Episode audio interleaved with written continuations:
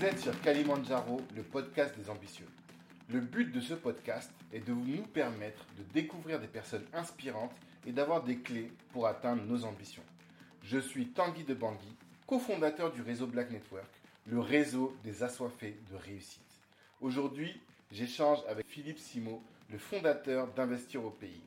En quelques chiffres, Investir au pays, c'est près de 370 000 abonnés, plus de 600 vidéos, plus de 3000 personnes formées à l'entrepreneuriat et à l'investissement et plus d'un million d'euros de chiffre d'affaires. Il va atteindre très bientôt 2 millions d'euros de chiffre d'affaires. Cet échange est l'occasion de comprendre le succès de la chaîne, d'en savoir plus sur son mindset et d'avoir des clés pour réussir dans l'entrepreneuriat ou dans l'infoprenariat. Je tenais à m'excuser. Pourquoi? Parce que vous verrez, il y a un petit souci technique au départ. Il manque la présentation de Philippe. Mais si vous voulez le connaître, savoir exactement qui il est, n'hésitez pas aussi à aller sur sa chaîne YouTube et sur son site www.investiropays.com. Cet épisode est en partenariat avec Entrepreneur Mindset, la chaîne YouTube qui permet à chacun de libérer son potentiel. Je vous souhaite une très bonne écoute. Donc oui, je, je disais que euh, on s'est rencontrés en octobre, si mes souvenirs sont bons, 2018. Je retombais là-dessus euh, à Black Mind. Oui. En tout cas, moi, c'est la première fois que je t'ai vu. Et il y a deux personnes qui m'avaient parlé de toi avant, euh, Morad et euh, Douchime. Et ils me disaient, il y a une chaîne là, Investir au pays sur l'investissement en Afrique, il faut que tu regardes et tout. Je dis, ah, c'est quoi et tout. Et je suis arrivé à cet événement, j'ai dit, ah, le frère est chaud. déjà à l'époque alors. Bon. Ouais, déjà à l'époque, tu avais peut-être 20 000 personnes sur ta chaîne. C'était vraiment le, le, début. Et euh, donc, euh, on est très content de voir comment ça a évolué. Ça a bien, bien, bien évolué. Donc, euh, Kalimandjaro, c'est le podcast des ambitieux. Okay. Et le but, donc, c'est de parler d'ambition. Et la première partie de cette interview, ce serait ça, hein, connaître un peu tes ambitions. Je, je, je lis souvent et j'entends souvent dans les interviews que tu dis que tu veux le trophée d'or sur YouTube, c'est-à-dire avoir un million d'abonnés. Tu savais pas que c'était le trophée d'or? Si, si, si. Je, euh, bon, je, moi, je le vois plutôt entre silver et gold, mais effectivement. Ouais, gold, c'est ça, exactement. Oui, non, je m'en cache pas, c'est un objectif, clairement. C'est ton objectif. Et là, j'ai regardé, j'ai vu que tu as 350 000, et j'ai vu que euh, en France, je crois que c'est Maître Gims qui a 9 millions, Damso 1 million. Je me suis dit, la, la marge pour arriver, elle est grande, quoi. Je voulais savoir quelle était ta stratégie, du coup, pour y arriver. Ah, ben du coup, ça va me permettre de ça va me pousser à te parler d'un truc qui va débarquer très bientôt sur ma chaîne. D'accord. le concept avec lequel je pense qu'on va, on va atteindre le million. En tout cas, je vais travailler pour ça. Ok. Je vais lancer une sorte, je vais lancer un challenge euh, entrepreneur. Ok. Euh, en, en, mode euh, the, le concept The Voice à Colanta, c'est-à-dire je vais faire un challenge d'entrepreneurs de différentes parties de, de, la communauté noire, les Antilles. L'Afrique centrale, l'Afrique de l'Ouest. Mm -hmm. Ils vont se challenger pendant 9 mois et le gagnant aura 50 000 euros. Oh. Et donc avec ça, je pense que je vais ramener pas mal de monde. Avec une vraie émission et tout. Émission, voilà. Mais tout en ligne ou en physique? Tout en ligne sur ma chaîne. Ah non, si, si, on va se voir. Non, ça va être tourné. On va, C'est on, ça. On a déjà Mm. repéré les salles qu'on va louer pour faire le tournage. Ah. Une vraie émission à la, à la The, enfin, The Voice, c'est pas les mêmes moyens, bien sûr, mais une émission euh, potable. On D'accord. va passer sur la chaîne et qui va diffuser chaque soir. Donc Ok. on va avoir un enregistrement chaque soir. de Tous les soirs. Tous les soirs. Je reconnais bien ta méthode là. La méthode intensive. Ouais, Mais ça, on va ça. beaucoup en parler parce que je pense que c'est ta marque de fabrique. C'est le- le- les- l'inondation des contenus quoi. On est là euh, sur YouTube, mais aussi sur Instagram. Maintenant, il y a plein de, de, de- de contenus sur Instagram. J'imagine sur Facebook aussi. Aussi, ouais. Donc euh, ça, on va beaucoup en parler parce que ça m'intéresse beaucoup. Donc, euh, ton, ta stratégie, le premier élément, c'est de créer un nouveau contenu, un nouveau type de contenu. Oui, il faut, il faut permanemment. Moi, c'est ce que j'ai compris. hein. À chaque fois que j'ai été bloqué à des moments dans ma carrière sur, euh, sur les réseaux, Ouais. il a fallu que je me renouvelle, que je me renouvelle dans mon type de contenu Mhm. ou alors dans des concepts que je pouvais ramener. D'accord. Et c'est toujours ça qui a permis de franchir des paliers et pas rester à faire la même chose en espérant que miraculeusement quelque chose se passe. Quoi. Ouais, ça c'est quelque chose que tu dis souvent. Mais est-ce que tu peux donner des exemples de comment est-ce que tu as upgradé ou tu as modifié ton contenu pour que Oui, ça par et combien euh, ça t'a fait gagner de followers? Alors, je ne fais pas la comptabilité comme ça. Je sais Ouais. juste qu'après avoir fait ça, il y a eu. Moi, je- moi, je fais une grosse différence entre deux choses sur, euh, sur YouTube. Euh, avoir euh, une audience et avoir une communauté. On va en parler aussi. Ah, c'est pas la même chose. Euh, L'audience, c'est le nombre d'abonnés qu'on voit. Exactement. Une communauté, c'est les gens qui peuvent se battre pour toi. C'est Exactement. pas la même chose. Mm, mm, mm. Et moi, j'ai bien vu le switch entre l'audience et la communauté quand j'ai commencé à faire des directs. Ah, d'accord. Quand j'ai commencé à faire des émissions Mhm. euh, en direct, quoi, avec des gens qui interagissent, qui me connaissent mieux, et notamment quand j'étais à l'étranger. Ok. Je me suis rendu compte que pour les gens, c'était très intéressant de me voir promener ma caméra en Mm. Afrique dans les rues. Ouais, Ça leur permettait de revoir les coins de leur pays qu'ils n'avaient pas vu pour certains depuis 10 ans, clair. d'autres depuis 5 ans, de voir que mais tel truc n'a pas changé. Mhm. Ah, mais non, finalement, c'est très bien ici. Et ça permettait de créer des connexions. Et des gens étaient connectés tous les soirs, juste pour voir des tours de ville. Euh, mais à chaque fois, je ramenais une thématique autour. Mhm. Euh, tel problème dans tel pays, quel Ouais. type de business dans tel pays. J'ai interviewé les gens localement. Et ça, j'ai vu que ça avait créé un vrai engouement Mhm. euh, qui a fait que les gens n'étaient plus juste là pour commenter sur la chaîne, mais commençaient à, à se connaître au travers de leur pseudo, au travers de leur nom. Ah, tu veux dire une communauté, c'est-à-dire les gens interagissent entre eux sur la chaîne. entre eux et avec moi. Aussi, que, oui, oui. Voilà, le, le lien, il n'est plus juste euh, une chaîne que je suis. Non, c'est ça crée de la proximité. Et justement, l'intérêt, c'est que ce n'est pas que la Hmm. proximité avec moi, c'est aussi la proximité entre eux. D'accord. Et ça, j'ai vu que ça a permis de décupler tout ce que je peux faire derrière comme activité. Quand je Mhm. faisais désormais des formations en présentiel, eh ben, les gens venaient beaucoup plus, justement, parce que c'était plus juste quelqu'un qu'on suit sur Internet, c'est quelqu'un qu'on veut soutenir et c'est quelqu'un qui nous apporte des choses et on veut avoir un peu plus que ce qu'il apporte. Donc, le direct, par exemple, ça a été quelque chose qui, moi, a fait un vrai boom. D'accord. Organiser des directs et des directs longs. Parce que. C'est pas voulu faire des directs longs. Non, justement, c'est ça qui est drôle, c'est que euh, j'ai jamais voulu faire des directs longs. C'est pas par rapport à l'algorithme. Non, pas du tout. Ah, d'accord. Non, les directs longs, c'est même nuisible, en fait. Ah Quand tu vas voir du point de vue algorithme et autres. Parce qu'en fait, quand tu fais un direct qui a plus de 3 heures de temps, Ouais. tu ne le monétises plus. Ah, d'accord. Tu vois, oh, moi j'ai des directs qui font 8 heures, 10 heures. Mais oui. 9 Non, heures. mais- Donc, je suis, à, je, je- suis à perte quand je. si vous parlez en termes business. Ouais, en termes YouTube, perte en tout cas. YouTube, je gagne, pas, je gagne rien quand je fais un direct. Au contraire, je gagne rien du tout. Par contre, du point de vue communauté, ça apporte énormément. Parce que Hmm. si les gens restent. Hier, j'ai fait un direct qui a fait 4 heures. Ouais, Au bout de 4 heures, tu avais 1500 personnes en direct. Ouais, Et il était 2h30. Mais oui, je je suis passé hier, je crois, vers. euh, J'allais me coucher minuit et demi, et je passe sur YouTube et je vous vois, et c'était une vraie discussion, les gens étaient à fond et tout. J'ai dit, ah Comment ils font? Et on est dimanche, lundi, les gens bossent. Et c'est ça, mais c'est ça. Et je sais que toi, tu es comme ça, et Naturi et Ben aussi. Vous êtes les deux, en tout cas dans la communauté. Après, je connais pas trop les, les autres youtubeurs, mais dans la communauté, je sais que vous êtes les deux euh, à vraiment user le direct et vraiment à être en, Ça à créer une vraie communauté Ça- ça- aussi, tu ça vois. permet de justement, en fait, ça- ça- et je pense que Naturi a, a eu le même effet. Ça Mhm. crée des, euh, ça, ça crée beaucoup d'engagement. Ça crée D'accord. beaucoup d'engagement parce que les gens sont très, euh, très frivoles, très. euh, je suis ici, je suis là-bas. Ok. Euh, mais mais quand tu engages une, une- une- quand tu crées une communauté, tu, tu, tu, tu es obligé de cliver. De toute façon, Tu es obligé de cliver. Mhm. Mais c'est parce que tu clives que tu as des gens qui sont prêts à tout pour toi aussi. C'est-à-dire, Mhm. parce, parce qu'ils a- en fait, c'est pas, c'est, pas juste qu'ils sont prêts, c'est qu'ils sont à fond dans l'idéologie avec toi. D'accord. C'est une question d'idéologie. Mhm. Et, ils- et ils se battent pour cette idéologie-là. Alors, justement, moi, je- quand je réfléchissais à ça, je me suis dit, ça c'est vrai, et je sais que toi, tu es très clivant, dans le sens où tu as des, des positions et que tu assumes et tout, Oui. fièrement. Mais euh, pour atteindre un million de personnes, tu peux plus être clivant. Si? Si, si, si, forcément. Euh, tu, tu- alors, il faut bien, une fois de plus, Hmm. il y a une différence entre les abonnés. Tu sais, moi, j'ai fini par me rendre compte que, euh, et, et si j'appelle beaucoup les gens dans mon audience à avoir cette maturité, Ouais. on- il faut que les gens apprennent à marcher ensemble sans être d'accord sur tout. Ok, ça c'est sûr. C'est Hmm. super important parce que, et, et c'est le problème de beaucoup de gens, c'est que dès que tu fais une, tu as fait 10 vidéos qu'ils ont trouvées géniales, tu leur Mhm. apportes du super contenu. Tu fais une vidéo là, ils ne sont pas d'accord, ils se désabonnent. Ouais, C'est absurde, ok? C'est un non-sens. je comprends pas. mais- Euh, et- et- alors que dans la vraie vie, et moi je dis souvent, genre, ça dénote de quelque chose même dans la vraie vie. C'est-à-dire que toi, tu ne considères que tu n'es proche de quelqu'un que Mhm. quand vous êtes aligné sur tout. Mais ça ne marche pas comme ça. Hmm. Tu peux pas être toujours d'accord avec les gens sur tout. Donc, ce que je fais maintenant, c'est que justement, quand je sais que je vais apporter une vidéo polémique où les gens ne seront pas forcément d'accord, je les prépare un peu Mhm.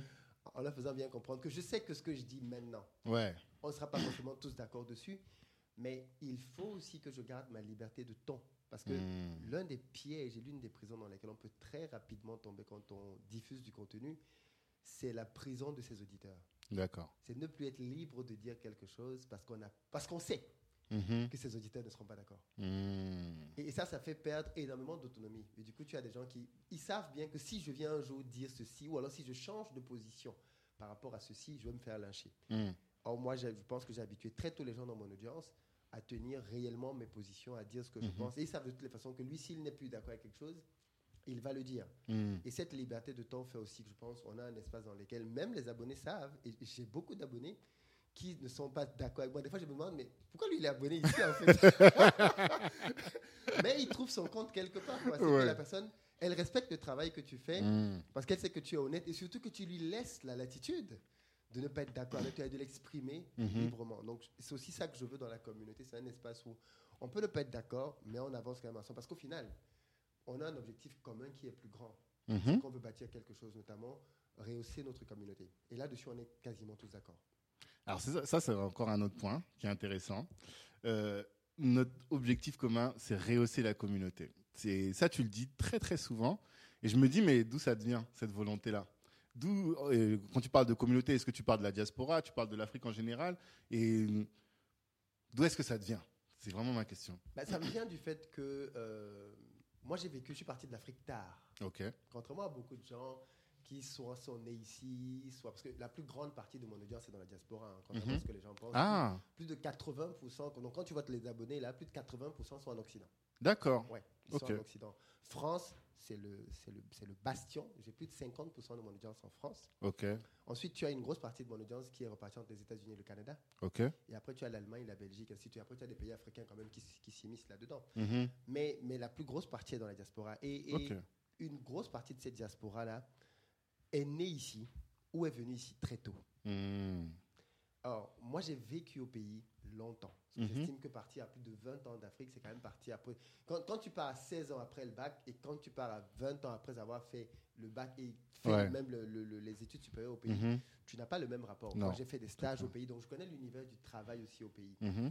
Et tout ça, en plus, en rentrant souvent, j'ai toujours été connecté. Et je me suis rendu compte très rapidement du mépris. Parce qu'en fait, moi, c'est de là que c'est parti. Il y a un vrai mépris euh, occidental vis-à-vis de l'homme noir. Et il ne faut pas s'en Mm. cacher. Il y a un vrai mépris, presque éducationnel. Ouais. Et, franchement, presque éducationnel. Je- je- je- certains peuvent l'assimiler à du racisme, mais il y a un vrai mépris, en tout cas, vis-à-vis de, de l'homme Mais noir. comment tu le, comment il se matérialise Oh, par- partout. Moi, je- moi, quand je suis arrivé, par exemple, en Europe, Mm. j'aime bien cette histoire, je suis arrivé en Europe pour mes études.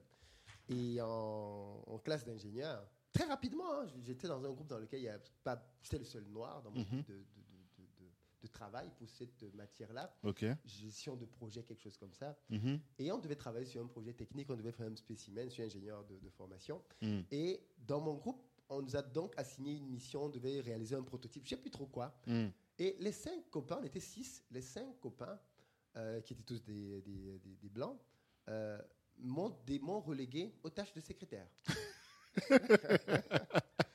Ils sont partis du fait que, comme lui vient d'Afrique, Ouais. il vient d'arriver en plus, Il il, a même encore bien l'accent. Mm. Euh, voilà, on va pas prendre le risque de lui donner du travail, Ouais. un truc qui va faire du secrétariat. Ok, Mhm. d'accord, mais quatre mois de secrétariat sur un, un semestre, c'est incroyable. euh, et pire, quand je demandais plus, c'était ça qui était choquant, c'est que quand je demandais même un peu plus, les Mm. gars, ils le, ils le prenaient pas bien, quoi. Moi, c'était, il faut que tu fasses ta recherche sur, sur Wikipédia, on te dit, Mamou, tu dois faire la recherche, et Mm. que tu ramènes les infos. Euh, et puis, un bon, j'en ai eu marre, quoi. Mhm. Et donc, j'ai- ça a pété pendant, pendant une séance de TP. On était tous dans un gros, un gros laboratoire. Ouais. Euh, et là, je Vous êtes battus, arrêtez. Non, mais je dit, vous êtes toute une bande de racistes. tu vois, en plus, à l'époque, je, je n'avais pas de. Je ne pas la finesse, pas, aucun filtre. Là, les gens, là, trouvent que je suis brut maintenant, mais j'étais beaucoup plus. Encore brut, plus quoi. avant. Et là, ils étaient tous une bande de racistes et tout. Euh, ça s'est très, très mal passé. Mhm. Euh, mais bizarrement, suite à ça, euh, j'ai eu un peu plus de, de droits dans le groupe. J'ai commencé Ah. à faire des trucs un peu plus intéressants. Ouais. Et comble de l'ironie, dans le- la méthodologie de travail, Mhm. le jour de la présentation du groupe, le prof tire au sort. Et ça, il ne nous l'avait pas dit. Ah, On l'a découvert, le, je crois, la veille, le jour même que la personne qui va passer pour représenter le travail du groupe au sort. Et comme par hasard, C'est toi qui tombe. donc c'est toi qui vas porter sur tes épaules tout le Tout groupe, le quoi. groupe. Et il faudrait, il Mm. fallait donc voir comment est-ce que tous les gars qui, depuis le début, ne, m'impliquaient en rien, Ouais. euh, étaient devenus super sympas, à vouloir me faire tout comprendre en 15 minutes. Ouais, tu sais, il y a ça, il y a ça. il y a- Je vois très bien. Euh, donc oui, non, non, le, le mépris, je l'ai rencontré très tôt. Ok. Euh, et après, j'ai continué de le voir dans d'autres choses, quoi, au niveau du boulot, au niveau des augmentations salariales, au niveau Mhm. de- de- de- du fait que tu, tu as le sentiment qu'il faut que tu fasses plus tes preuves que d'autres pour avoir les mêmes augmentations.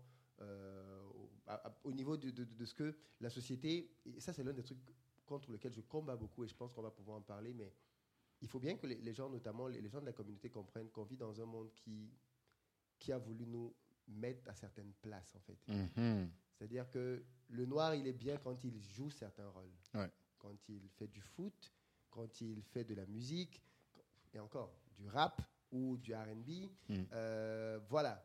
Euh, on ne veut pas le voir être chef d'entreprise. euh, et quand il a une entreprise, on veut qu'il soit Uber. Mhm. On veut qu'il ait un commerce pour faire son, son petit restaurant là. Euh, voilà. Il, il doit être à ce type de position là. Et c'est comme ça qu'on veut le voir visible dans la société. Ouais. Et, et dès qu'il veut déranger, dès qu'il veut sortir de ces cases-là, il commence à sérieusement poser, poser problème. Parce que justement, la société n'est peut-être pas encore prête ça. euh, à ce qu'il occupe d'autres fonctions. Et je pense que ce n'est qu'en sortant justement de ces, de ces zones dans lesquelles on veut nous caser Mhm. Qu'on va pouvoir euh, réellement s'exprimer et y aller finalement. euh. Sortir de ces zones dans lesquelles on veut nous caser, c'est-à-dire entreprendre, essayer de se développer économiquement et professionnellement le plus possible. Euh, et tu penses que.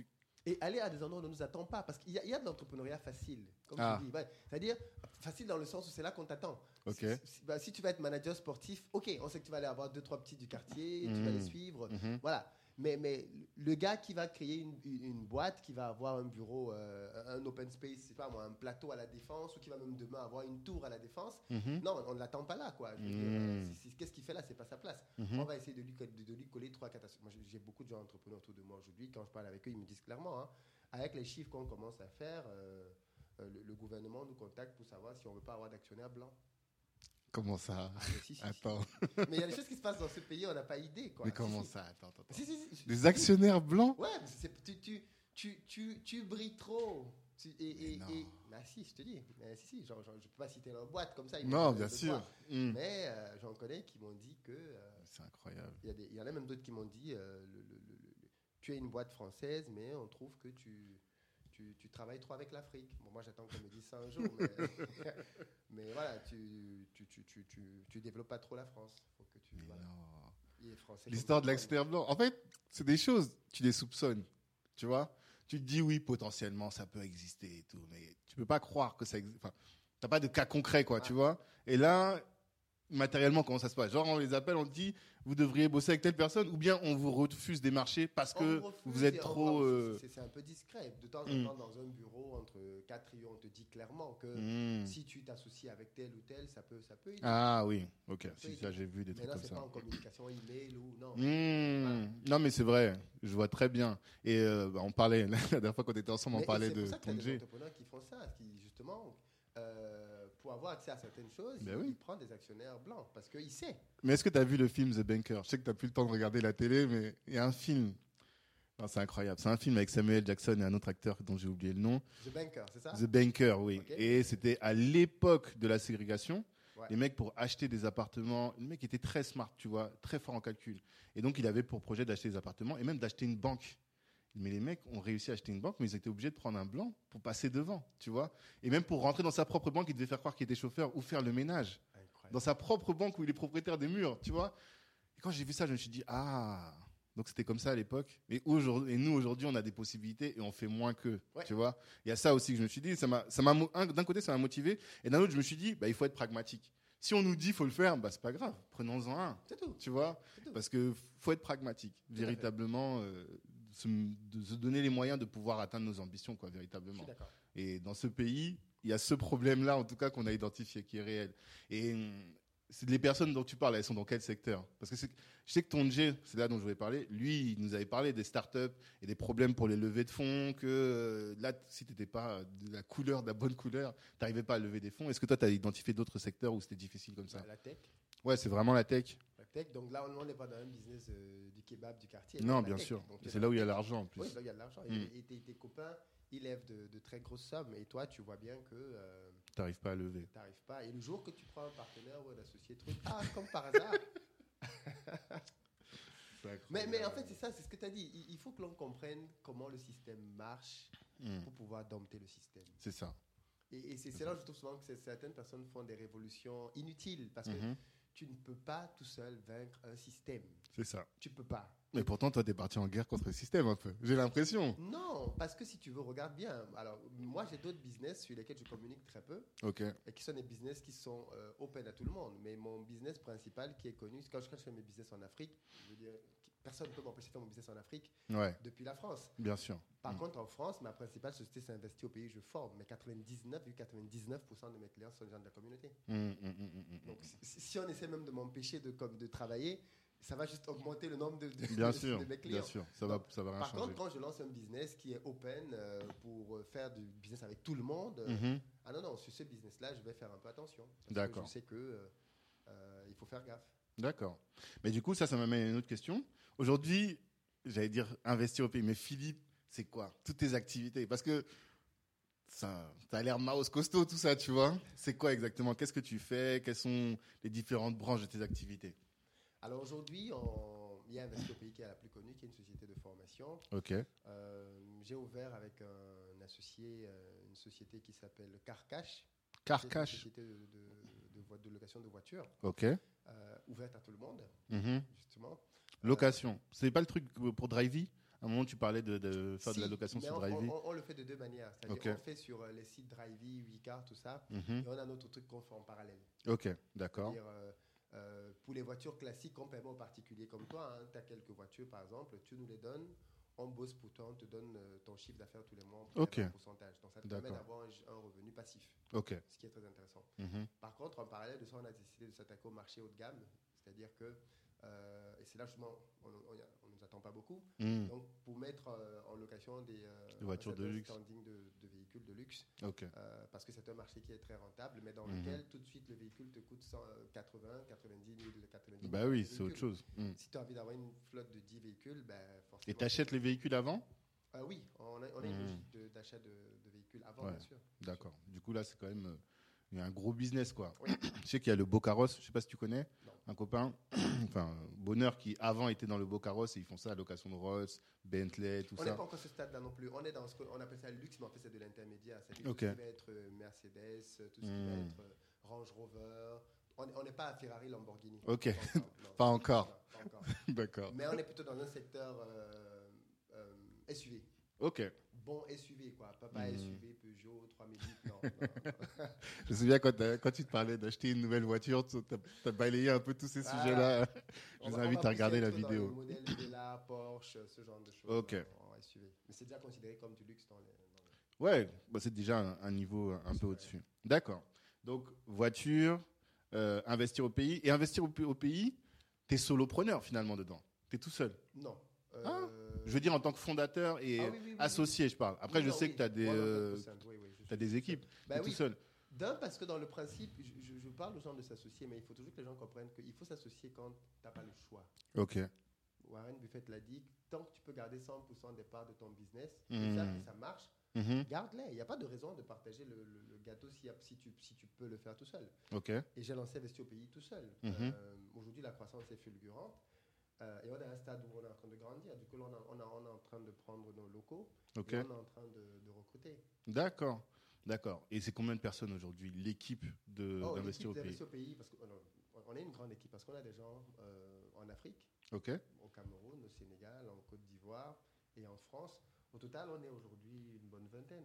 Une bonne vingtaine. Ouais. Et vos activités, enfin les postes que tu as et les, vos activités, quelles sont-elles finalement? C'est Ah. la formation. On fait, quatre choses principalement. Ok. En fait, la formation, Mhm. on accompagne des adultes, ça s'appelle formation pour adultes. Ouais. Formation pour adultes. Voilà. On a bien compris. On forme des adultes à, à créer des revenus passifs. Ok. Notre idée, c'est de dire aux gens, il faut que la diaspora apprenne à gagner de l'argent là où elle est Ok. et qu'elle le réinvestisse en Afrique. Ok.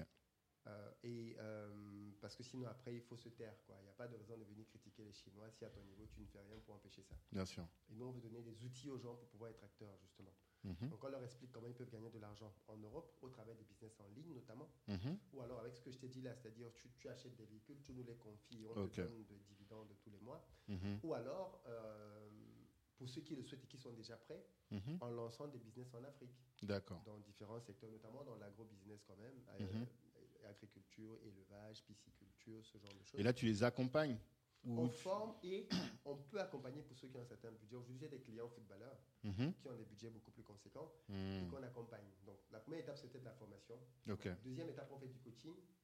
Dans le coaching, c'est tu as une problématique business quelconque, hein, Mhm. euh, et on prend une séance d'une heure ou de 5-4 heures et on travaille dessus pour t'aider à la résoudre de manière stratégique ou opérationnelle. Ok. La troisième chose que l'on fait, c'est des formations en présentiel, auxquelles tu as déjà assisté Ouais. d'ailleurs. Merci beaucoup.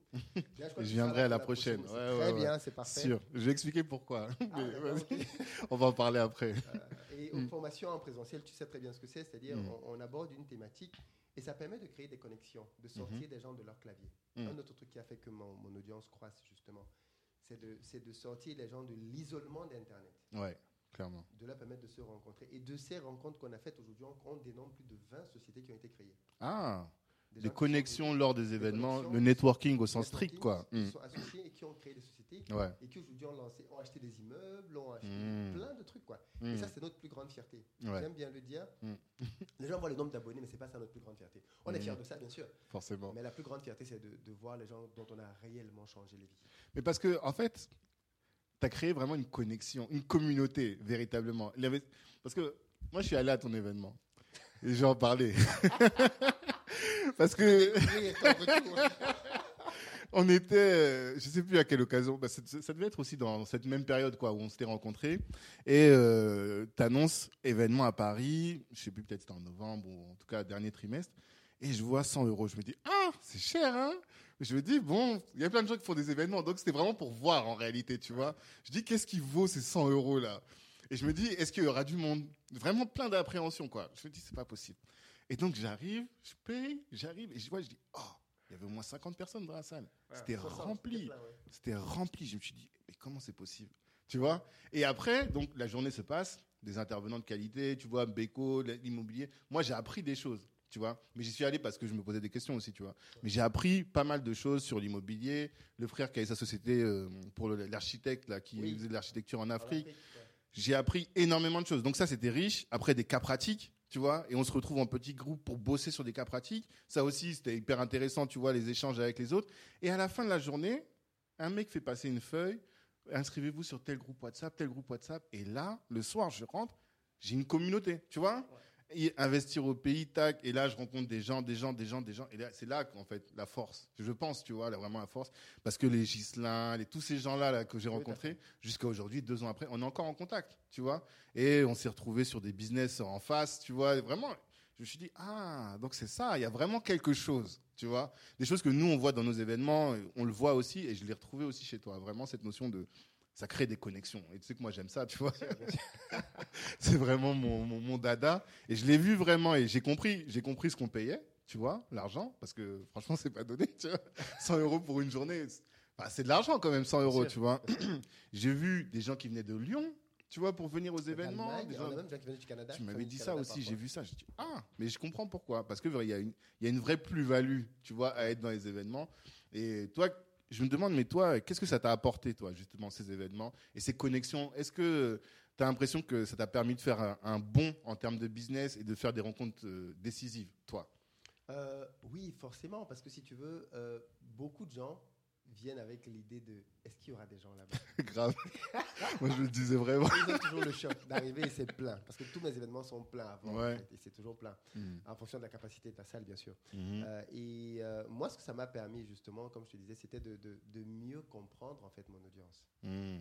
C'est-à-dire que j'ai fini par faire la différence entre celui qui... Parce que plus tu comprends ton audience et plus tu lui apportes un produit qui marche. Mhm. Ah, bien sûr. On parlera peut-être des chiffres après, mais le- la, force de nos formations, c'est que on sait qu'elle va répondre à un besoin parce qu'on sait quels sont les besoins et les problématiques de notre audience. Mhm. Et on le sait parce que ce n'est pas une audience qui est virtuelle, c'est une audience que l'on a tous les week-ends, euh, tous les week-ends dans des directs. Ouais, C'est une audience qu'on voit tous les deux mois à Paris dans un dans événement. C'est une audience que l'on a à par ailleurs dans le monde. Donc on, on sait Mhm. à quoi, à quoi elle vibre, ce qui l'intéresse, ce qu'elle veut résoudre comme problématique, c'est quoi ses challenges. Et moi, c'est ce que ça m'a donné. Et puis ça m'a aussi permis de faire des rencontres formidables. Mhm. Formidables.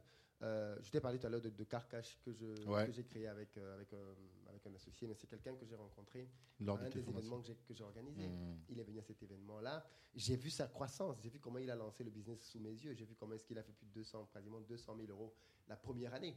Et j'ai vu qu'il y a quelque chose à faire là-dedans. Et ensuite, non, maintenant, on s'est dit, bon, on va le faire de manière plus structurée. J'ai une force de frappe avec l'audience. Mhm. On va aller un peu plus loin. Donc, j'ai vu ça et c'est parti de là. Mhm. Là, j'ai lancé, on n'a pas terminé, mais j'ai lancé euh, une marque de montre. Ouais, alors je me souviens que tu avais parlé de ça et j'ai pas vu les montres derrière quoi, mais je me souviens que tu en avais Parce parlé que il y a un moment parce que- déjà. parce que ça avait pris un peu de temps. Ok, Euh, là, elles sont en fabrication. Je voulais qu'elles sortent pour décembre, mais ça va être un peu juste. Autant me sortir un produit de très bonne qualité. Parce que ok, je voulais pas sortir une montre, voilà, classique. Je voulais sortir une vraie bonne montre. ok. Euh, mais pareil, la personne avec qui, qui est mon associé pour le business des montres, c'est quelqu'un Mhm. qui est venu à une de mes formations euh, à Douala. D'accord. Et donc c'est là c'est un business au pays du coup. Non, pas du tout. C'est quelqu'un qui vient en France, Ok. mais qui est venu. Il était là-bas et une formation euh, au Ok. pays, et on s'est Ah, cool. retrouvés ici. D'accord. on, on a lancé euh, la marque de montres. Et elle, elle, elle est sur le point d'être euh, et ça va être des montres de luxe? De bon standing. Bon standing, c'est-à-dire parce que moi j'ai acheté par exemple euh, Matidi, je sais pas si tu connais, les montres, euh, voilà, le tarif c'est 100 euros à peu près, c'est largement abordable. Bon, j'ai pas envie de critiquer ici, mais bon, ça vaut les 100 euros quoi, tu vois. Et je sais que derrière il y a les frères là qui sont sortis Alchimie là, qui viennent de sortir une marque de montre. C'est, je crois que c'est 3000 euros la montre, quelque chose comme ça. C'est vraiment du haut standing quoi. Toi t'es plus dans plus Matidi ou plus Alchimie? Non, on est au milieu, on sera dans Ok. des montres qui vont coûter entre 500 et 800 euros. Ok, d'accord. 800 euros. On va aller au monde de 3-4 000 euros, mais comme d'habitude, moi j'aime bien aller par itération. Comme je t'ai dit, je connais les besoins de mon audience Ouais. euh, et je sais à qui je vais vendre cette montre-là. Je vais pas me payer une montre pour vendre à 2-3 personnes. Ok, d'accord. Parce que par itération, mais tu sais aussi fixer des prix hauts. Je sais que toi, ta politique en termes de prix, c'est. euh, ne frappe sont fort, quoi. Tanguy. Non, attends. prix- Tu sais bien attends ça. je précise ce que je veux dire. Quand je dis haut, c'est c'est pas. euh, je, ça veut pas dire que il ne, ça ne vaut pas. Voilà, tu vois, je. Je suis pas le moins cher d'accord. du marché. Voilà, c'est ça que je voulais dire exactement. Quand tu choisis une fourchette, si tu sais qu'il y a 100, 200, 300, et que tu sais que toi, tu vas rapporter 900, bah, tu vas facturer 300. Tu vas pas facturer à 150. Tout à C'est ça un peu l'idée, tu vois. Donc, euh, Parce que les entrepreneurs ont, ont- ont peur. En fait, je me suis rendu compte que les entrepreneurs ont un problème de, de- avec l'argent eux-mêmes d'abord. ok.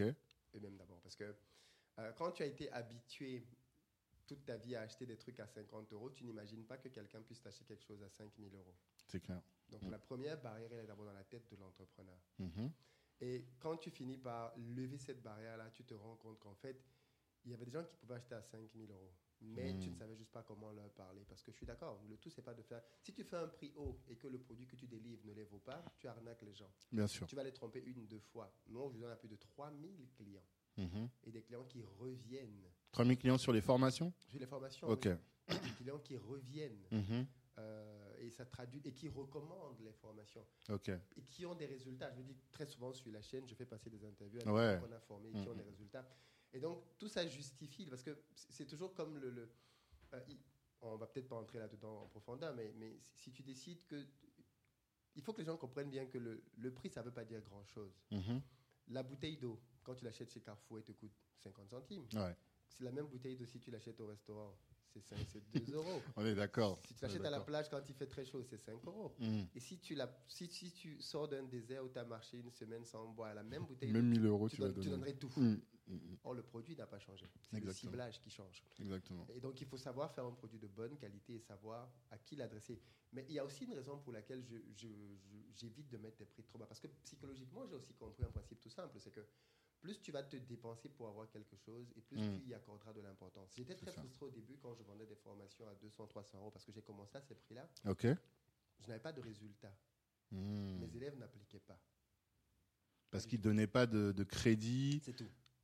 Ils étaient très contents d'avoir eu des informations, mais ils n'appliquaient pas. Quand j'ai commencé à faire des formations à 1000, 2000, 3000 euros, Hmm. là, j'ai commencé à avoir un engagement énorme. Parce que quand quelqu'un te donne 3000 euros pour faire quelque chose, si tu lui dis monte, il monte. Ouais. Descends, il descend. Parce que hier, j'ai fait une. Je, enfin, hier, ce week-end, j'ai fait une interview. Il faut que tu la regardes. Mhm. Un mec qui est sans papier en France, qui est venu en France par la Méditerranée Ok. et qui a pris toutes ses économies pour prendre une de mes formations. Toutes ses économies. Il est allé voir quelqu'un. Ça fait bizarre ça. Toi, ça doit te faire bizarre. Quand j'ai connu, son histoire, j'ai flippé. ouais. Si je connaissais avant, je lui aurais dit non, ne prends pas. Ça fait bizarre. c'est Économise ton argent. Ouais, il a bien pris sûr. tout son argent, il allait voir un pote qui était en règle, il lui donnait de l'argent tous les mois et le pote payait pour lui en mensualité. Hmm. Ce gars-là, aujourd'hui, il a créé une marque de poulet en, Maurit- en- en Mauritanie. Il gagne pas mal de sous avec ça. Il est sur le point de retourner au pays, alors qu'il est venu à la nage. Ah, c'est lourd. Tu vois, ça, c'est Ouais. de l'impact pour moi. Tu vois, et ça, ça n'a pas de prix. Clairement. Ça n'a pas pas de prix. Et des histoires comme celle-là, on en a plein. Des, des cadres en France qui rentrent au pays, appliquent notre formation euh, et te disent Je veux plus revenir en France. Que, ce que je gagne ici, en fait, j'ai pas besoin d'être cadre à Paris sous le froid. En fait, ce que tu dis, c'est que tu as un impact sur les, les gens au pays, même pour leur faire rester au pays, pour qu'ils aient même plus envie de venir en Occident. Bien Quoi. sûr. Il y a des gens qui, qui, qui, qui ont commenté, et ça, c'est des commentaires qui font plaisir, parce qu'il y a des gens qui ont, commentaire qui disait euh, Franchement, euh, j'a- j'avais encore peut-être des doutes après l'interview de ce jeune homme, mais maintenant je réalise en fait que le travail que tu fais, on n'en mesure pas la portée. Et c'est Mm. vrai que moi-même, je n'en mesure pas la portée. Je pense que tu te rends déjà un, je pense que tu te rends pas compte de tous les Non, gens que tu pense- touches non, parce que je crois qu'il n'y a pas un milieu où j'arrive africain où on parle pas de Philippe d'investir au pays. Tu vois, Ouais. tout le temps. C'est-à-dire quand tu commences à parler d'investissement, les gens commencent à dire "Eh, "Mais tu connais un gars là, il s'appelle Philippe?" Je dis "Hi." Ou bien des fois sur WhatsApp, tu reçois un message du pays et les gens t'envoient la vidéo de Philippe. Je dis "Mais attends, c'est quelle histoire ça, tu vois? C'est là où tu te rends compte. Et quelqu'un m'a dit, parce que quand je préparais ça, j'en discutais avec des gens pour avoir des idées un peu de, de questions. Et quelqu'un m'a dit, il se rend pas compte qu'il a fait du bien à la communauté. Tu vois Parce qu'effectivement, des contenus comme ça, il n'y en a pas beaucoup. On a l'habitude de nous entendre danser, tu vois, du divertissement, Des quoi, clashs, tu vois. ou des- clashs, effectivement, ou des clashs. Alors que là, quand tu es là, tu es sur cette chaîne, c'est pour t'élever, tu vois. Et j'ai l'impression que notre génération a besoin de ça. Et quand elle voit ça, elle sait que on est suffisamment prêt finalement à consommer ce genre de contenu. Et il y a de plus en plus, c'est pour ça que Black Network ça fonctionne, que Philippe d'investir au pays ça fonctionne, et qu'il y a plein de petits investir au pays aussi maintenant. qui sont nés. à chaque fois que je les vois, je dis ah ok, Mais c'est bien, c'est bien, c'est bien. c'est bien. Euh, euh, et, et juste pour terminer avec ça, Mm. moi, les trucs qui m'ont le plus touché, c'est quand des, des potes à moi, des vrais potes hein, que je Ouais. connais depuis avant investi au pays, Mhm. qui m'écrivent et me disent Mais Philippe, est-ce que tu réalises que ma mère m'envoie tes vidéos? Mais Elle ne sait pas que je te connais, hein Elle ne sait, pas- pas qu'on se connaît.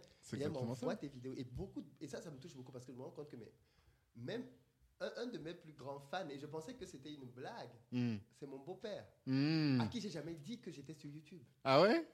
Il a, il a Il découvert. dans ce groupe entre les, les anciens là. C'est ça. a une vidéo. Il a dit Mais c'est qui Je ça? connais ça. C'est mon petit. Et, Je il partage à ses potes. Bah forcément, au bout d'un moment. et ça, tu te Mm. rends compte que en fait, le message que tu dis, c'est c'est aussi beaucoup de, de parents qui se revoient en fait. Bien sûr. Qui se disent Waouh, on- ça, ça aurait été cool qu'on ait un jeune comme ça. Ou alors qui se disent En fait, ce jeune dit ce qu'on dit à nos enfants C'est ça. temps. Exactement. Peut-être que ça passera mieux si c'est lui qui le leur dit. quoi. Clairement, clairement. Et ils se disent aussi, on aurait dû faire ça. Ouais. Beaucoup disent, en tout cas, c'est quelque chose que j'ai beaucoup entendu, donc qui me disait, ah, quand je vous vois faire là, je dis, on aurait dû faire ça. Mais ils étaient dans d'autres problématiques et je pense que bon, ils maîtrisaient pas le système aussi comme nous on le maîtrise. Normal. Tu vois, tu C'était es là, toi tu cherches à manger, voilà exactement. Donc forcément, c'est deux choses complètement différentes. Donc alors, tu as dit formation, euh, enfin info- infopreneuriat, les carcaches, ensuite euh, les montres. Ouais. Quoi d'autre? Il y avait, t'as on dit une quatrième. dans le- Oui, oui, oui. Mm. Là, on est en train de, de- de- de travailler à, à prendre des parts dans une société de transport. Toujours pareil, de quelqu'un qui a vu un de mes événements. ok. En fait, si tu veux faire du business avec Philippe, va à ces événements. C'est ça la- l'astuce. et, euh, et si le projet est pertinent et qu'on est Bien sûr. par la Non, mais bien sûr. donc là, on est Mm. en train de prendre des parts pour, euh, pour l'accompagner dans sa croissance dans le domaine du transport. D'accord. Mais surtout, maintenant, je développe beaucoup de choses vis-à-vis de l'Afrique parce que tu as investir au pays dont tu parles ici. Mhm. Mais on, a, on a créé investir au pays au Cameroun, investir au pays en Côte d'Ivoire, et là, on est en train de vouloir le créer aussi au Sénégal. Ok. Donc, on a des, on a des structures miroirs Mm. qui font ce qu'on fait en France. Mais elles font quoi du coup? Elles font de l'infopreneur, enfin toutes les mêmes tout. activités? Ah d'accord. justement. Elles sont mes bras armés au pays. C'est-à-dire qu'avant, je faisais mon champ comme tout le monde de manière un peu X, Y, Z. Hmm. Maintenant, comme j'ai une certaine visibilité, je veux faire du chant, mais montrer aussi qu'on peut faire du chant, pas comme le papa qui est au village, mais comme quelqu'un de moderne. C'est-à-dire que, voilà, dans quelques mois, j'irai avec mes drones, parce que tu vas pas faire des drones pour qu'on voit la brousse, quoi. Dans bien sûr. quelques mois, je vais aller avec des drones, on va voir ce qu'on est en train de faire, Mhm. pour que les gens se rendent bien compte que c'est concret, c'est pratique. Et on a des business au pays aussi. Moi, j'ai des business au Cameroun, dans l'élevage, dans l'agriculture. Et là, je suis en train de vouloir euh, être de plus en plus connu en créant justement, par exemple, un concept très simple. C'est les gens de la diaspora qui me donnent des sous et je nourris leur famille au pays. J'ai pas compris. Toi, Ils te donnent des sous et tu exemple, nourris. Tu me, donnes, tu me donnes 200 euros Ok. et tous les mois, je livre de la nourriture à ta famille. Ah, ok. Poulet, poisson, euh, plantain, voilà. Hmm. Sorti du champ bio, je leur livre ça. Ah, c'est pas je vais mal faire ça. ce relais-là pour la diaspora. Ouais, c'est comme si finalement, avais un... toi, tu es un distributeur, quoi, et tu as des clients qui, qui sont là et qui t'arrosent régulièrement. c'est ça. Ok.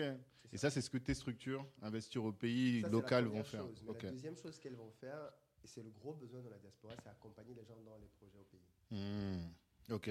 Du pilotage, On- du on- on coaching. est- voilà, c'est pas juste du coaching, c'est on va être ton bras armé justement. Tu as du budget, tu as 20 000, 30 000, 50 000, 100 000, ça Ok. dépend de ce que tu veux faire.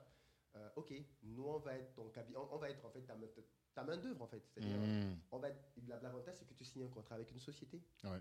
Euh, qui a pignon sur rue en France et dans le pays même. Donc on, est, on est sérieux là-dessus. Mhm. Et derrière, si tu veux construire, on va t'aider à construire parce qu'on a des gens de- dans, dans- dans les équipes qui font de la construction. Si tu veux Mhm. développer un champ, on va t'aider. En fait, c'est vraiment être le investir au pays quoi. C'est on va investir Concrètement, il faut que tu investisses. Ok, Ouais, d'accord. Parce qu'on s'est rendu compte qu'on a beaucoup formé les gens aujourd'hui. Mhm. Et ils restent butés sur le- la problématique de la ressource de confiance au pays. On a tous ce problème. Voilà. Donc Maintenant qu'on les a formés, on va être cette ressource pour eux. D'accord. En fait, tu, boucles la boucle, quoi. C'est ça. C'est sur euh, ton activité. Et ça, c'est quelque chose que j'ai remarqué sur toutes les euh, personnes que j'ai reçues ici, notamment les grands entrepreneurs que j'ai reçus. Ils sont toujours en train de voir. Ils sont dans la musique.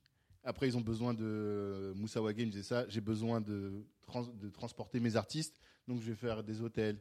Je vais faire euh, dans, tout le dans tous les pays. Je vais faire des. euh, des, euh, des- des locations de voitures. Après, je vais les éditer. Et toujours en train de d'identifier les pain points dans son business et de faire un business qui répond. C'est toujours ça, C'est ce qu'il faut faire pour grandir. Sinon, tu. Alors, il y a un risque aussi à ça, tu vois. Il ne faut pas aller trop, trop loin. Ouais. Il faut, toujours Faut pas se disperser. la compétence ou qu'on Mhm. peut chercher la compétence parce que c'est aussi pour ça que le rachat de société existe. Ouais. Racheter une, euh, racheter une structure, racheter un hôtel pour pouvoir te garantir d'eux. Mhm. Euh, mais oui, c'est sûr que c'est comme ça que tu grandis. Mhm. C'est- comme ça que tu grandis en, en allant. Parce que je pense, je dis toujours aux gens, et tu vas voir, il n'y a rien de plus absurde que de vendre des chaussures et de ne pas vendre de chaussettes. Ouais, c'est clair. Non, ou de ne pas vendre de lacets. Mhm. Ou de ne pas vendre de cirage. Ou de Mhm. ne pas vendre de produits d'entretien. Mhm. Or, beaucoup de gens font ça dans le business. C'est-à-dire, les gens Mhm. viennent acheter une partie chez toi et vont acheter le complément ailleurs. Non-sens. Mais après, toi, tu te disperses aussi. Ton métier, il est spécialisé. Et du coup, c'est pas toujours facile. faut trouver les ressources humaines. faut trouver pour pouvoir. De... C'est pas toujours facile de se diversifier, C'est pour ça que je m'associe. Ouais, c'est ça. C'est parce que j'ai bien compris que si je veux aller très loin, Mhm. il faut que je m'associe beaucoup. Mais alors, comment tu fais? Parce que moi, je vois le nombre de vidéos que tu débites par semaine. Je crois que pendant le, co- le confinement, je me grattais la tête. tu vois. J'ai regardé, je dis, mais t'étais à quoi Trois vidéos par jour? Euh, deux parfois. Deux oui. par Une jour. journée- vrai, une vidéo et un live. ouais. C'est ça. Et tous les jours. Oui. Et vraiment, je crois qu'il n'y a pas un jour où tu l'as pas fait. quoi. Je me dis, mais quand est-ce que le frère dort? Quand est-ce que le frère vit? Quand est-ce que, Comment tu fais? Voilà, c'est ça. Mais bon, ça, c'est peut-être une autre partie ça. de l'entreprise. Mais en tout cas, tu t'associes, quoi, c'est ça. Je m'associe beaucoup. Et alors, il faut bien comprendre qu'entre Philippe, au début, qui faisait tout pour les vidéos, maintenant, ça a beaucoup changé. hein. Ah. Je tourne les vidéos, je les envoie. J'ai une équipe qui fait le- la post-production, le montage, tout. hein. Je- Toi, tu fais que de réfléchir à ta je vidéo réfléchis à la vidéo et la et réaliser. la réaliser. Et après, tout ce qui est production, c'est fait par quelqu'un d'autre. C'est fait par quelqu'un d'autre. Ok, Donc ça prend déjà plus de la moitié du temps parce que la post-prod prend plus de temps que le tournage. D'autant plus que maintenant, et ça c'est un très gros avantage que j'ai, Mhm. euh, tourner une vidéo me prend 20 minutes. Ah, c'est ça que je voulais te poser comme question. ouais. Parce que je viens, je m'assois, j'ai déjà mes repères de cadrage, lumière, je m'assois, j'ai le sujet dans ma tête. Parfois, Ouais. je n'ai même pas besoin de notes. Mais Hmm. comme j'ai fait plus de 600 vidéos, 600. plus de 600, Putain. mon cerveau est calibré et je Ouais. sais quel est l'enchaînement. Bam, je démarre. J'ai plein de Hmm. vidéos comme ça que j'ai fait. Hmm, hmm, C'est drôle, les gens ne s'en rendent pas compte, mais tellement d'illustrations me viennent quand je suis en train de parler dans la vidéo. Ah, en fait, quand tu avais rédigé, avais, tu savais pas que tu allais parler de tel. Rédigé Oh. Non, Tu rédiges jamais? Si. Mais les vidéos, je redis, c'est des vidéos, je parle par exemple de 5.8 points. Ok, 9 points. d'accord. Là, je les rédige. Mais quand Ok. je fais une thématique, par exemple, euh, l'aliénation des Noirs ou ce genre de Hmm. choses, non. Tu rédiges rien? Non. Maintenant, non. Au début, oui. Ok. Mais maintenant, non. Et tu vois, ça me fait gagner énormément de temps. Ah bah oui. Énormément Parce que là, franchement, euh, c'est structuré. Tu vois, t'es pas. Il y a des gens qui ont des raisonnements, c'est fouillis, quoi, tu vois. Ouais. Tu sais pas, ils, ils te conduisent pas. Alors que toi, c'est quand même très pédagogue, très pédagogue. Et Tu nous accompagnes jusqu'à ta conclusion et là, boum. Et ça, c'est ça qui me laisse penser que euh, y a un peu de. Mais c'est travaillé de parce que structure, cette quoi. structure, je l'aime. En fait, parce que j'ai cette structure dans ma tête. Mais Ouais. Ok. Et après l'avoir fait des centaines de fois, je Mhm. sais déjà comment je l'amène. C'est-à-dire que Mhm. je sais que quand je veux parler d'une thématique, il me faut trouver les points d'accroche qui vont être l'exemple vraiment parlant. Ok. Il me faut trouver le pain point que je veux, que je veux démarquer. Il me faut montrer les erreurs que les gens font. Et Mhm. quand j'ai ça, j'ai la structure dans ma tête déjà. Je sais que je dois commencer les premières secondes par quelque chose qui va accrocher. Ça peut être une phrase, ça peut être une statistique. Mhm. Je sais déjà que je, voilà, les premières secondes sont importantes parce que c'est là que je retiens l'attention des gens, je les perds. Et ensuite, je sais comment est-ce que je développe mon argumentaire. Je sais comment je fais les arguments, où je mets les illustrations, où est-ce que je pose les questions pour que la personne se sente interagir et où est-ce que je lui propose euh, une solution de sortie. Donc ça, c'est déjà dans ma tête. J'ai ce canevas. Ouais. T'as déjà un canevas d'interview. euh. Mais de temps en temps, quand même, quand le sujet est un peu complexe ou quand je ne veux pas dire... Euh, ou quand c'est polémique, mhm. je prends le temps quand même Oui, de m'asseoir. Surtout sur les polémiques. Voilà. Je sais que ça peut t'amener des, des gros bad buzz, quoi. Voilà. Ok, je vois. Ok. Ben, intéressant. Alors, donc là, on a une bonne vision. Ton CA aujourd'hui, alors, le chiffre d'affaires d'investir au pays, c'est combien? Euh, alors, investir au pays, la, la- la société de, de- de formation, on, Ouais. on a bien progressé. La première année, on a fait 60 000 euros. Ok. La deuxième année, on a fait, euh, on a fait, on a fait 58 000 euros et quelques, donc Ok. 60 000. La deuxième année, on a fait 700 000. 700 000 Ouais. Mais non. ah, c'est bien. On a fait Ok. 700 000. Ok. Et, et là, pour la troisième année, on a déjà franchi le, le million. Ah, félicitations. On, on espère faire 2 millions cette année. Félicitations. Merci. C'est une belle, belle progression, en tout cas. Une belle progression. Et au moins, tu as trouvé comment monétiser ta chaîne, quoi, véritablement. Que ce soit pas juste. euh, parce que là, dans, les- dans les, le million, tu comptes aussi les revenus de YouTube Ou bien c'est vraiment que l'activité si formation? YouTube me donne. Alors, c'est énorme, hein, parce que Hmm. faut pas- Ouais, parce que là, tu YouTube- commences à dire, ouais, Ouais, bon.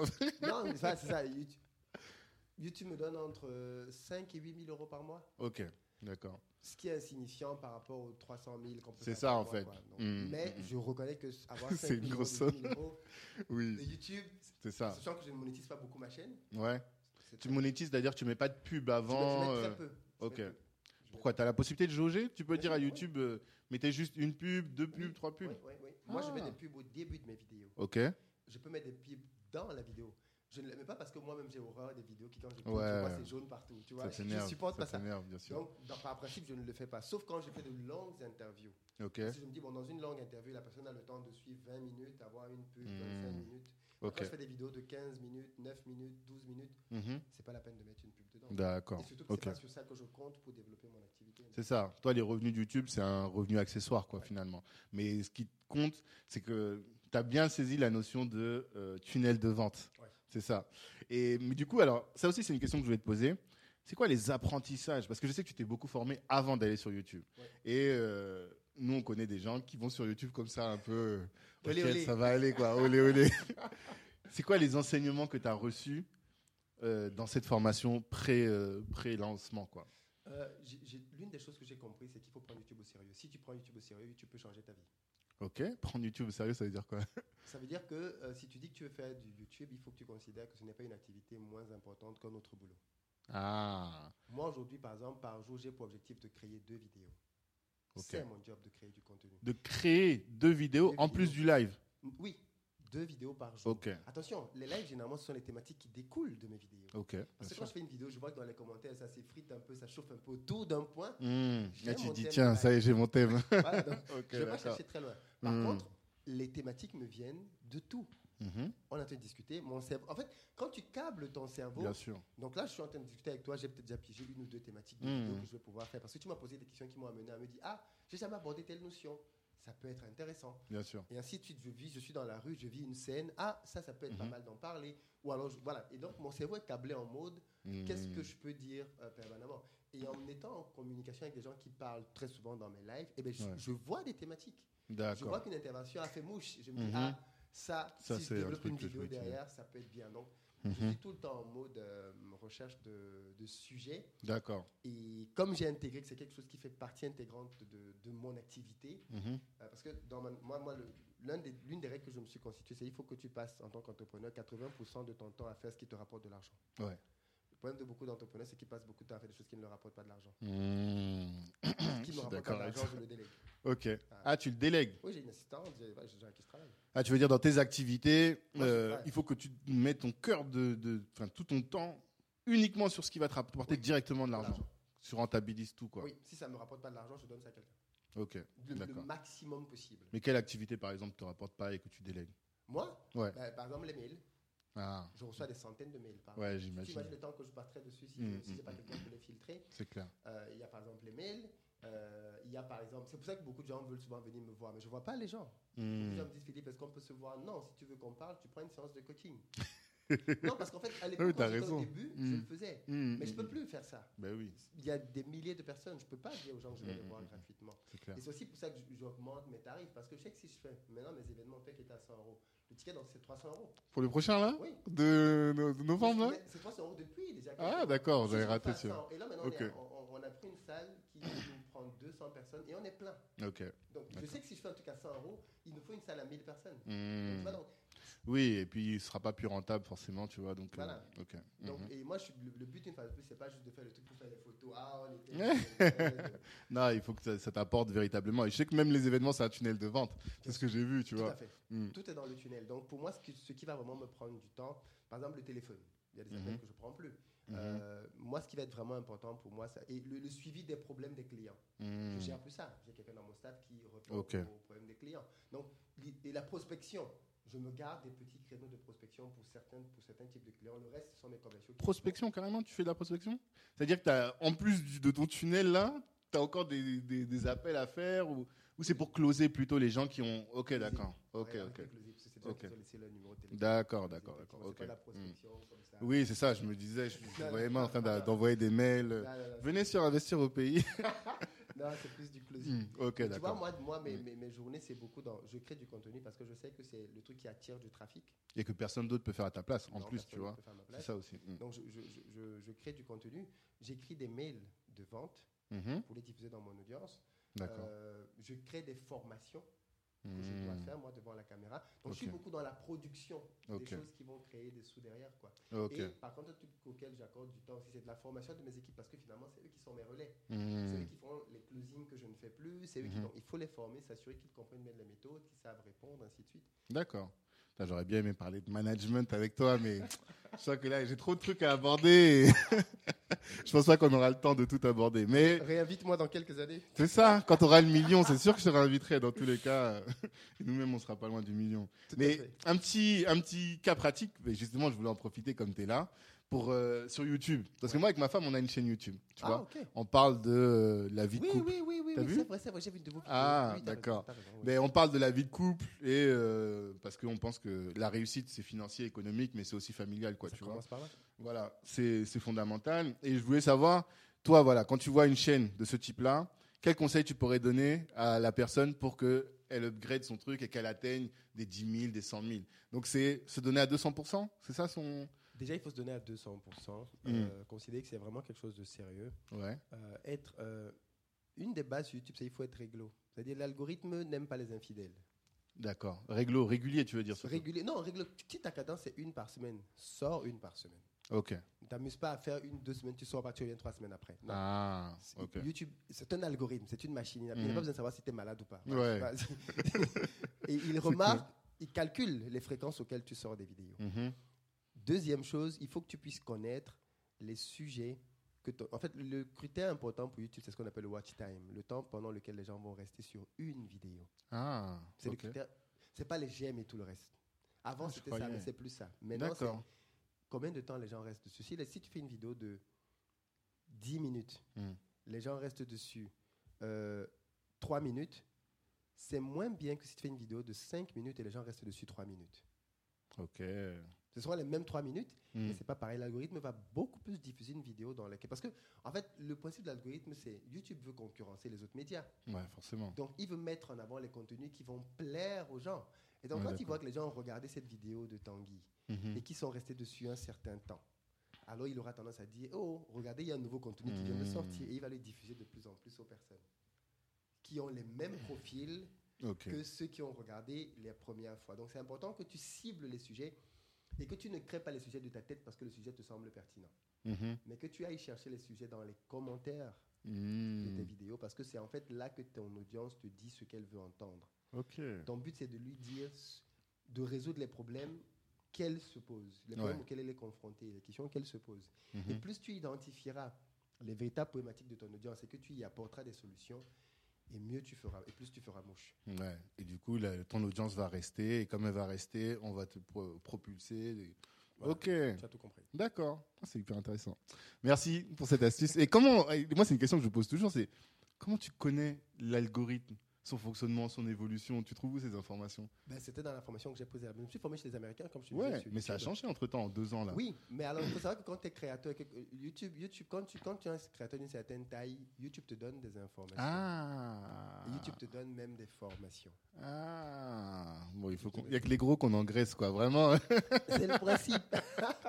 il faut grossir et là on va être formé et par. YouTube va commencer à t'envoyer des vidéos, va Ok. commencer à te faire participer à des trucs.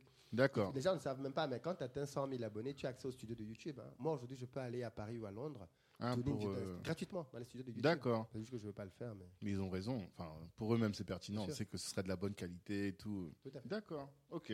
Ça, c'est intéressant. Un autre point que je voulais aborder sur la partie euh, business, c'est euh, la communication. Alors, je m'explique. Euh, sais que j'ai l'impression que tu n'en parles pas beaucoup dans, dans ta chaîne, sur ta chaîne, mais de la possibilité de mettre des pubs, des produits placés et tout ça. Parce que. C'était le quatrième levier de financement. Tu sais, Ah. je fais des formations, Ok, d'accord. conférences et euh, coaching, Ouais. Le quatrième, c'est de la pub. C'est ça. Mais moi, ce, que euh, ce qui m'intéresse, c'est le ROI. Ouais. Tu vois Parce qu'on avait discuté à plusieurs reprises, notamment de la vidéo de Chun Yang, et tu me disais qu'il a vendu beaucoup de livres quand il a fait cette vidéo, tu vois. Et je sais que moi-même, les deux fois où je suis passé sur ta chaîne, je sais pas si tu te rends compte le nombre d'appels que j'ai reçus. La première fois, il y avait, je crois, 3 4 000 personnes qui ont vu. Il y a juste 2-3 personnes qui m'ont dit quoi. Mais la dernière fois, en avril, quand je suis passé, là, je crois que j'ai dû gérer des appels pendant une semaine, tu vois. Et jusqu'à ce week-end, donc là, on est plus de 6 mois après, ce week-end, quelqu'un m'a appelé en me disant Je t'ai vu sur Investir au pays. Et tout le temps, tout le temps, tout le temps, il y a des gens qui sont abonnés. J'ai dit Ah Donc, euh, il y a un vrai retour sur investissement, quoi, tu vois. Mais j'ai l'impression que tu communiques pas beaucoup là-dessus. Et est-ce que tu peux Non. donner des éléments là-dessus? Oui, parce que euh, passer sur ma chaîne en mode payant, ça a un coût. Tu sais, Mhm. moi, je fais deux choses et ça me permet peut-être de clarifier ça. Ouais. Euh, le principe de ma chaîne, c'est de mettre en avant des parcours. Mhm. C'est-à-dire que, et ça c'est gratuit. Mm. Si Tanguy demain ou quelqu'un d'autre a fait un business et je trouve que son parcours est intéressant, je le fais passer sur ma chaîne pour parler de son parcours et nous inspirer au travers de son parcours. Il est Mhm. entrepreneur, mais comment il a fait pour en arriver là? Mm. C'est du storytelling. Mm. Forcément, ça va avoir de la répercussion. Mhm. Par contre, euh, si l'entrepreneur veut que l'on parle de son business pour qu'il vende, ça Mhm. c'est payant. Exactement. Je me doute Tu vois, c'est une nuance. Euh, je sais très bien que au travers du storytelling, des gens vendent quand même. Tous ceux qui Mhm. passent sur ma chaîne et qui ont un business, ils ont des chiffres d'affaires derrière. Sûr. Et c'est aussi ma manière à moi de, si tu veux, de, de, de leur dire merci d'avoir Mhm. accepté de passer sur la chaîne et d'avoir accepté de faire l'interview. Mhm. Euh, et, ça, et, ça, et, ça, et parce qu'ils ont eu ce chiffre-là, je sais aussi que si demain je leur demande de payer quelque chose, ils n'auront pas du mal à payer. Parce qu'ils sauront que ça leur a apporté déjà la fois d'avant. Donc, c'est gratuit et c'est fait à volonté. Par contre, pour ceux qui veulent payer pour faire passer leur pub sur la chaîne, ça c'est déjà fait, Mhm. c'est payant. C'est ça. Oui, ça, je me doute bien. Mais Mais je ne communique pas beaucoup dessus, c'est vrai. communiques pas de beaucoup Parce que mes tarifs ne, ne sont pas. euh,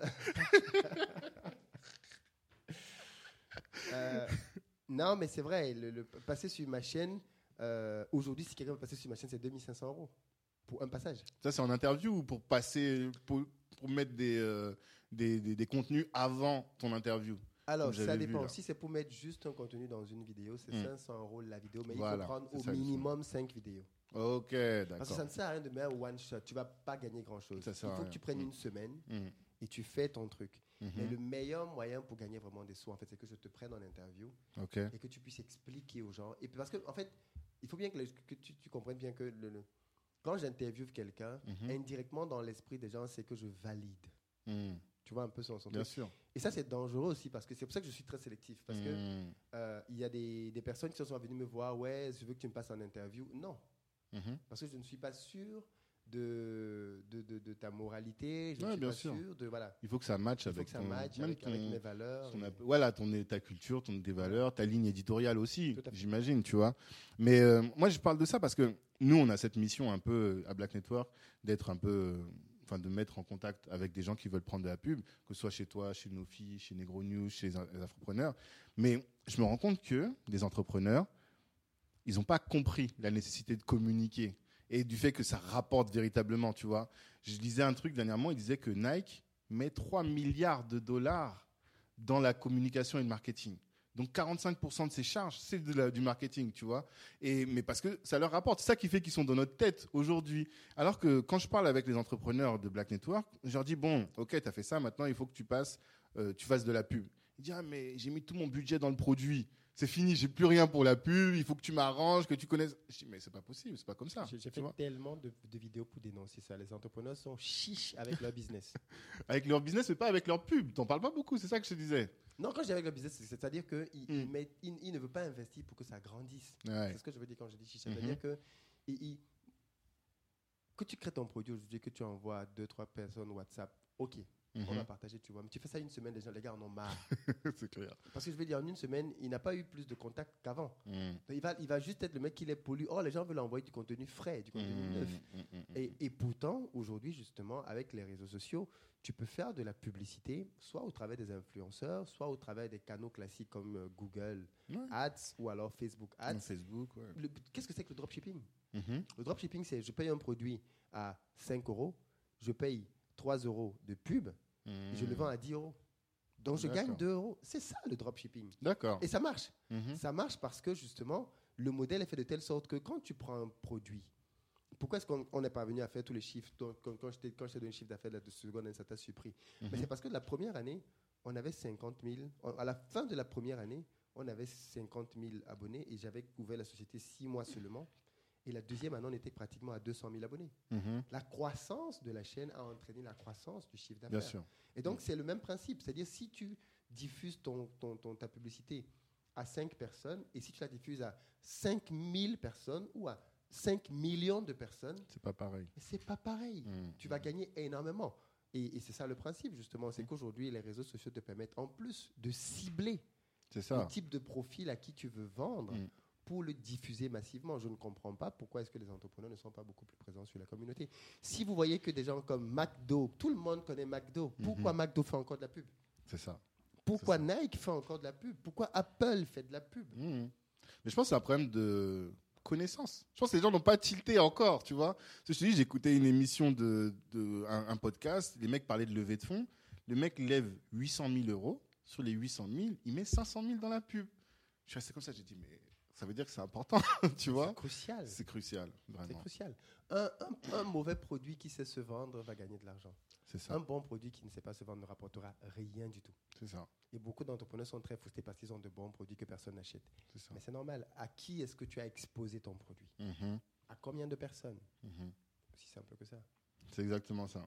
Donc, sur ta pub, sur ton, est-ce que tu as des idées, des exemples de retour sur investissement, euh, de personnes qui sont passées et que ça a doublé leur vente, triplé Est-ce que tu as des exemples à sûr, il donner y a un jeune homme qui est passé sur ma chaîne pour parler de la crypto-monnaie et du bitcoin. Ouais. Euh, il avait payé sa place pour faire l'interview. On a fini de faire l'interview. Le même soir, il avait rentabilisé. Je crois qu'il avait vendu. Je ne sais, pas- je sais pas combien il a vendu parce qu'il m'a donné son chiffre d'affaires. Mm. Mais je connais beaucoup de gens qui m'ont contacté pour me dire j'ai pris sa formation, j'ai pris sa formation. Et sa formation, c'était à 5000 euros. Ouais, il suffit Il, donc. était pas- euh, il suffisait qu'il fasse une vente, tu vois. Ouais, là, c'était un cas truc. Mais il avait, Mm. il avait un produit d'appel aussi, je crois, à 1000 et quelques. Mais il a, il, a, il a tellement vendu derrière que. Pas. Il, il est- il est, il est chaud pour. Et il avait bien prévu son coup. Il avait même son livre qu'il vendait. C'est-à-dire, ceux qui n'ont pas d'argent, achetez au moins son livre sur Amazon. C'est une stratégie. En fait, Voilà. la communication et le passage sur ce type de chaîne, ça fait partie de ta stratégie de développement. Quoi. Forcément. Et je pense que les gens n'ont pas encore compris. Les entrepreneurs du 21e siècle, s'ils n'ont pas compris ça, ils vont être morts dans le film, vrai- véritablement. Quoi. Eh oui. Et ça, ça passe pour tout. C'est pour ça que euh, je sais bien que euh, euh, il faut juste bien identifier. euh, et c'est pour ça que le, le- le- le concept dont je t'ai parlé, je sais qu'il va cartonner, le concept Mhm. de- de- d'aider les entrepreneurs à augmenter leur chiffre d'affaires. Moi, je, je forme des, des clients VIP à moi à 100 000 euros. Je, je leur prends 100 000 euros pour les accompagner. Mais ma promesse, elle est simple. Hmm. Si je ne te fais pas récupérer au moins 100 000 euros, je te rembourse la différence. 100 000. 100 000. Alors, j'ai l'option à 50 000. j'ai l'option à 30 000. Mm. Mais plus le montant que tu payes pour l'accompagnement est bas, et plus le pourcentage que je prendrai est différent. En fait, ce que je dis, c'est si tu prends 100 000 euros, Mm. d'accord Euh, Au thème des 100 000 euros, parce que je sais qu'on va atteindre les 100 000 euros sur un an. Au thème des 100 000 euros, tout ce qu'on va gagner derrière, tu as 75 Celui qui me donne 30 000, au thème des 30 000 euros, tout ce qu'on va gagner derrière, j'ai 75% Hmm. Mais comment En tu t'assures de ça? Comment tu sais combien ils vont gagner? Parce Non, que c'est toi qui fais le taf finalement derrière. Non, c'est que je sais que euh, ils vont être complémentés. Je choisis pas n'importe qui. Mhm. Ils vont être complémentés au travail que je fais. Je connais mon audience et je connais ses besoins. Hmm. Je sais donc qu'il y a des besoins de mon audience où je dis que je n'assouvis pas. Et Mhm. si je leur dis, par exemple, prenons, prenons un cas de figure très simple, euh, si, si, bon, la, la profession ne le permet peut-être pas avocat, mais, mais supposons, on va prendre un cas de figure euh, assez pragmatique. Un coach sportif. Je sais que dans ma communauté, il y a beaucoup de gens qui veulent faire du sport. Ouais. Si demain tu as un programme, tu as un coach sportif et qu'on travaille ensemble et que je t'aide à créer un programme d'accompagnement, par exemple, sur six mois à 500 euros, je sais que si on vend ce programme-là sur mon audience, ma chaîne, au travers de mes mails, tu vas avoir au moins 100 clients. Ok. Donc, tu auras, si, si, si tu vends ton, pro- ton produit à 500 euros et que tu as au moins 100 clients, Hmm. donc voilà, et ça, et ça c'est sur quelques mois. Hmm. Et au fur et à mesure, donc je sais quels sont les besoins de mon audience. Et je sais que si je prends quelqu'un et que je le forme pour qu'il comprenne le métier et qu'en plus, en fait, il va avoir deux audiences. Mon audience et ensuite l'audience des réseaux sociaux Ouais. classiques. Et Mm. donc avec les deux, je sais, parce que ça c'est un des métiers qu'on fait, je n'ai pas, pas parlé de ça, mais on est en train de, de se développer pour devenir euh, une agence en fait. De communication du coup communication qui va Ah, aider les entrepreneurs sérieux, hein à faire leur pub, à faire leur marketing. Bien sûr. Non, c'est sérieux. C'est sérieux. ont. Je sais que toi, tu es très porté sur l'éducation des enfants. Tu vois Comment tu fais en travaillant et en voyageant autant pour euh, gérer l'éducation des enfants? Parce que moi, j'ai un vrai problème par rapport à ça. Je suis là que le dimanche, tu vois Nous, on fait l'école à la maison, on n'envoie pas nos enfants à l'école. Ok. Euh, parce que justement, on veut être avec eux au quotidien. On croit que c'est la meilleure manière pour les, pour les êtres humains d'apprendre. C'est Ok. pas assis dans une salle de classe face à un maître qui écrit au tableau. Mhm. C'est l'école de la vie qui apprend. Bien évidemment, il faut s'assurer d'un certain nombre de bases. Ouais. Euh, et on a un programme qui fait que chaque matin, pendant les jours de la semaine, on a des séances où on fait des activités. En fait, c'est comme ça qu'on appelle ça avec Mhm. les enfants. Euh, en fonction de leur âge, on a deux enfants aujourd'hui. Et qui font qu'on voit leur progrès petit à petit au niveau de l'acquisition du langage, de l'acquisition d'un certain nombre de choses. Euh, et pour moi, c'est super important, oui. De, de- comme je dis, si, si, tu, si tu réussis tout et que tu rates l'éducation de tes enfants ou de ta, ou ta vie de famille, C'est clair. tu vas amèrement le regretter plus tard. le regretter. Mais tu arrives à trouver le temps. Moi, c'est ça, en fait. Ma, ma femme est d'un support incommensurable. C'est ça. C'est elle qui est en charge de tout ce qui est euh, classe. Mhm. Maintenant, après le matin, on se repartit des activités pour que j'ai aussi des moments avec les enfants. C'est moi qui leur fais prendre le bain, Mhm. c'est moi qui fais X, Y, Z. Mais tout ce qui va être éducation et autres, c'est elle qui est vraiment là-dessus. Ok, Maintenant, de temps en temps, on se repartit pour dire, bon, telle leçon, ça peut être intéressant que ce soit toi qui le fasse. Mhm. Mais fondamentalement, c'est elle. Et vous travaillez sur des supports Montessori, des trucs comme ça ou euh, Oui. Et je sais plus, que toi, je te vois bien Montessori, je sais pas pourquoi. Montessori, c'est très bien, même si je trouve que ça, ça a quelques limites. Une fois de Ouais. plus, il faut toujours rester libre, euh, libre d'esprit. Mais oui, on, on utilise beaucoup de, euh, Montessori, mais pas que. On a une de mes, une de mes, une de mes, euh, de mes élèves à une école. C'était c'était prévisible. Voilà. fait, tout, tout le système est encadré, quoi. D'accord. Elle a une école euh, maternelle et primaire en Côte d'Ivoire. Ah, C'est une dame qu'on aime énormément. Donc, elle nous fournit aussi des supports pédagogiques Ah, c'est bien ça. pour les enfants à la maison. D'accord. Mais du coup, tu arrives à trouver du temps pour ta famille quand même, quoi. Il faut, il faut, Mhm. il faut. Il y a des moments où c'est un peu plus compliqué. Il faut Mhm. communiquer dessus. Je sais que tu voyages avec eux beaucoup. Oui, Mm. beaucoup. Et cette année, on va davantage le faire même. Hmm. Euh, parce que les petits voyages de 2-3 jours, c'est pas pertinent. tu vois. Ouais, Par contre, quand je pars, et c'est pour ça que je vais essayer maintenant de partir pour de longs séjours, deux semaines, trois semaines. Et là, Mhm. je sais que je vais avec eux. Même si sur place, je me déplace, ce que je faisais pas avant. Maintenant, quand j'allais en Côte d'Ivoire, je revenais à Paris pour aller en au Sénégal. Maintenant, je ne veux plus faire ça. Je vais en Côte d'Ivoire Après, deux, trois t'enchaînes. semaines. De la Côte d'Ivoire, je vais au Sénégal pour Mhm. deux, trois jours. Je reviens en Côte d'Ivoire et on continue notre séjour. Donc, je vais Ok. plutôt essayer de faire ça comme ça. Ça D'accord. permet aussi de, de dispatcher des sous avec les compagnies locales, quoi. Ouais, bien sûr. Et pas qu'être. euh, Bien sûr. Et euh, un autre point, vas-y, je vais être, je vais enchaîner malheureusement. Et euh, les mentors. Ouais. Je sais que tu as des mentors et tu en parles beaucoup, notamment Yves Ezoui de For Management qui, qui était passé Ah, sur t'as ta chaîne. oui. Ouais, parce que je le suis sur LinkedIn et parce que je suis très porté sur le management et je le suis sur LinkedIn, je vois ce qu'il fait et tout et je me dis comment tu choisis, qu'est-ce que ça t'apporte d'avoir des mentors et comment tu les choisis? Le, le meilleur critère pour moi, c'est la vie. Tu vois, moi, j'ai j'ai pas de mentors euh, réseaux sociaux, trucs. La, plupart des mentors que j'ai eu dans ma vie, c'est des gens que j'ai admirés parce que je les voyais faire quelque chose. Yves, je le connais depuis que je suis en études d'ingénieur. Ah, ok, C'est quelqu'un que j'ai vu qui était, quand il était euh, au cadre chez Alstom. ok, À l'époque, chez qui, pendant 3-4 années, quasiment quand il était encore en France, on allait tous les ans manger chez lui euh, le 25 Mm. décembre. C'est quelqu'un que je connais. Je connais sa femme, je connais ses enfants. ok, Je sais quel type de mari il est, je sais quelle valeur il prône. Euh, donc je le connais. C'est Ok. c'est pas, un inconnu. Mhm. Euh, et j'ai vu le projet Afrique naître chez lui. Hmm. Je l'ai vu et ça a été l'un des principaux, l'une des rares personnes que j'ai vu tout quitter en France avec un beau boulot, une belle voiture, une belle maison et aller s'installer en Afrique. D'accord. Et donc du coup, moi ça m'a beaucoup inspiré. En plus, c'est quelqu'un qui a fait de grandes études, qui allait avoir un MBA à Harvard. Ben, c'est ça. Et, et Mm. tout ça a contribué à ce que je sois davantage admiratif. Et surtout, c'est quelqu'un qui justement accepte, parce que c'est très important. Tu peux avoir quelqu'un comme mentor, mais vous n'avez pas de relation. C'est quelqu'un Mm. qui accepte aussi de jouer le rôle de partage. C'est quelqu'un qui m'écrit très souvent hein, quand je fais une vidéo. Ah là, Ouais. qu'est-ce que là t'as déconné là? Ah, c'est cette relation-là, c'est ça que je me demandais, quelle relation vous avez? Il, il te suit, à chaque fois que tu fais un truc, un événement, il est là derrière, il voit. euh, Quand je Il vais en Côte s'implique, quoi. d'Ivoire, quand je Mm. vais en Côte d'Ivoire et qu'il est là et qu'on peut, il est mon guest. hmm, Je l'invite, il est déjà venu à un de mes événements. Il a pitié sur justement du management parce que c'est bien de vouloir faire euh, du poulet et autres, mais la- le management va très vite intervenir dedans. C'est fondamental. Donc, euh, si, si, si, si, il intervient. Et lui aussi, comme il, euh, il veut être de plus en plus présent sur les réseaux, forcément, Mhm. il me pose des questions aussi pour savoir ce qu'il D'accord, c'est un échange, un finalement. échange. Et mais quels sont tes autres mentors alors? Et quels sont les, en- les entrepreneurs qui t'inspirent véritablement? Euh, L'autre mentor, alors moi j'ai des mentors par domaine. Ouais. Tu vois, il y en a qui, qui sont inconnus du public, Mhm. complètement. Euh, un autre mentor, euh, par exemple, lui par contre, je l'ai fait passer sur ma chaîne, fait tout ce qui est agri-business.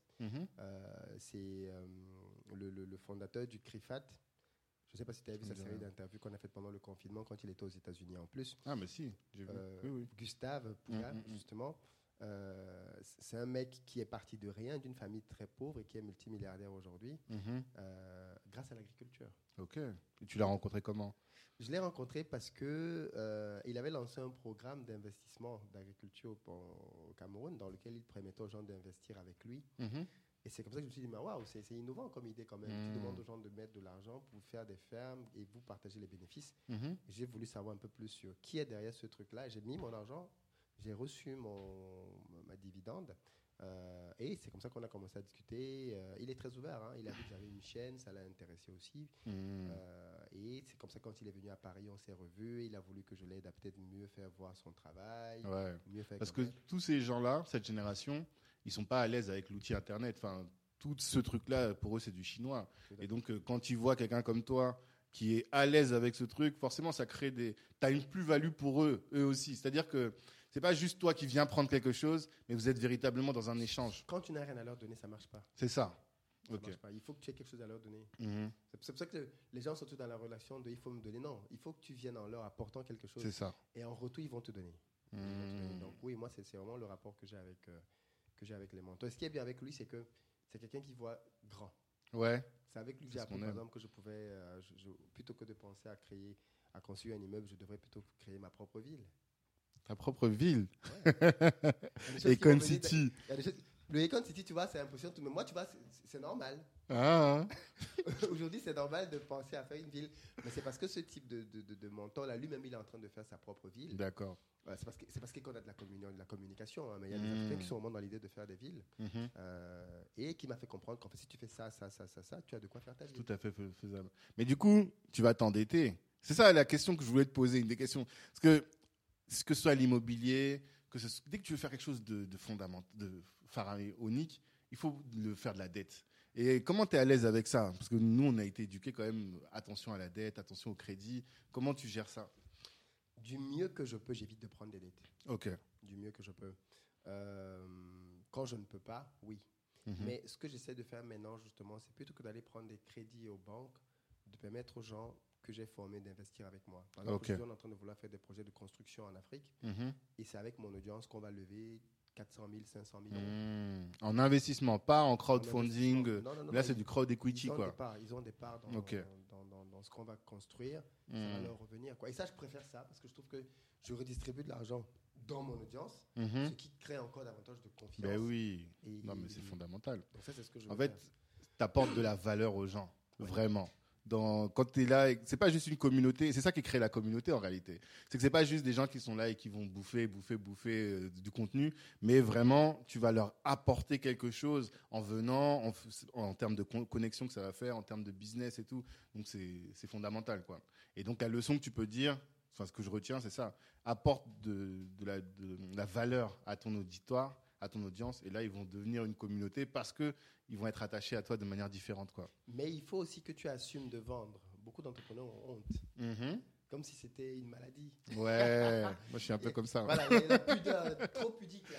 Ouais. Tu l'as pas forcément au début, tu vois. Mm. Mais à un moment donné, tu finis par comprendre, si tu fais bien les choses, que en fait, tu voles pas les gens. Mhm. tu, tu leur donnes quelque chose qui les aide vraiment. Et c'est là que tout doit être- le travail doit être fait. Est-ce que le produit que tu es en train de leur donner va vraiment les aider impacter leur vie?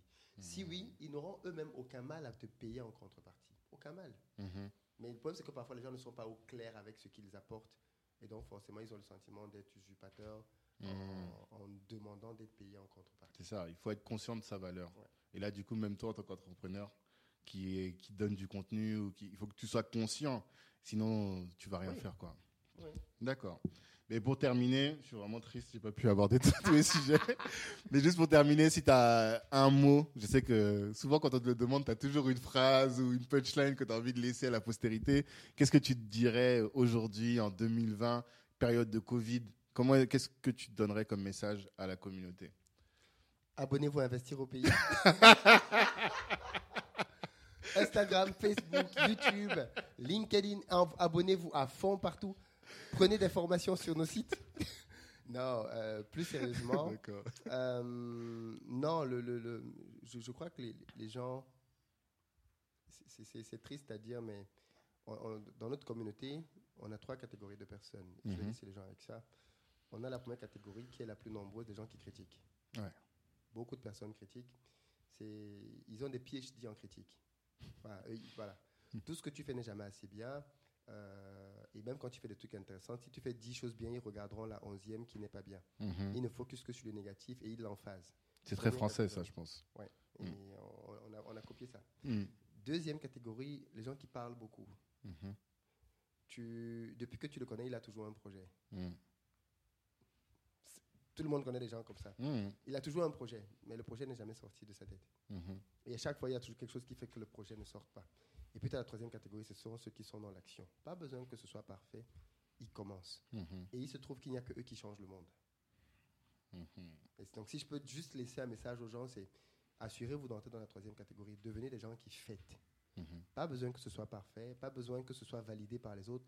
Commencez juste à faire quelque chose et vous allez vous rendre compte de la magie de l'action.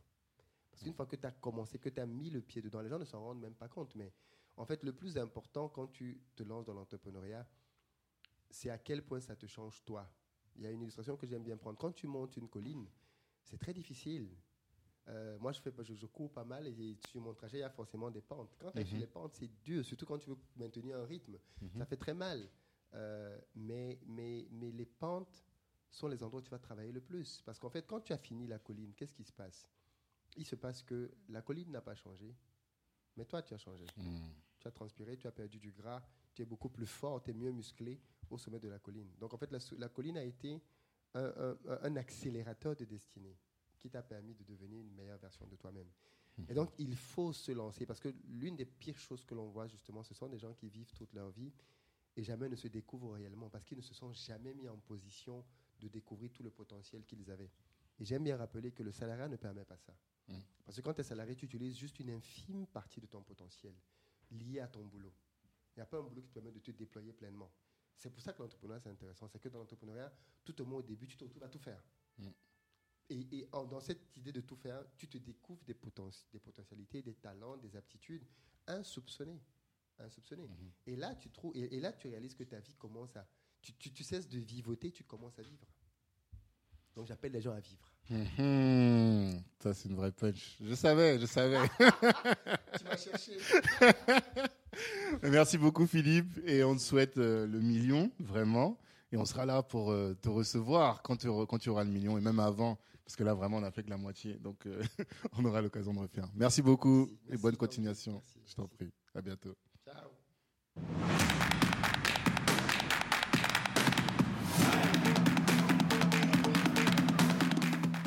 Merci, merci et merci encore d'avoir pris le temps d'écouter cet épisode jusqu'au bout. J'espère que vous êtes maintenant inspiré et prêt à braver tous les obstacles qui pourraient vous empêcher d'atteindre vos ambitions. En écoutant, vous vous êtes sûrement dit que cet épisode pourrait intéresser un de vos frères ou une de vos sœurs ou un proche. Eh bien, partagez.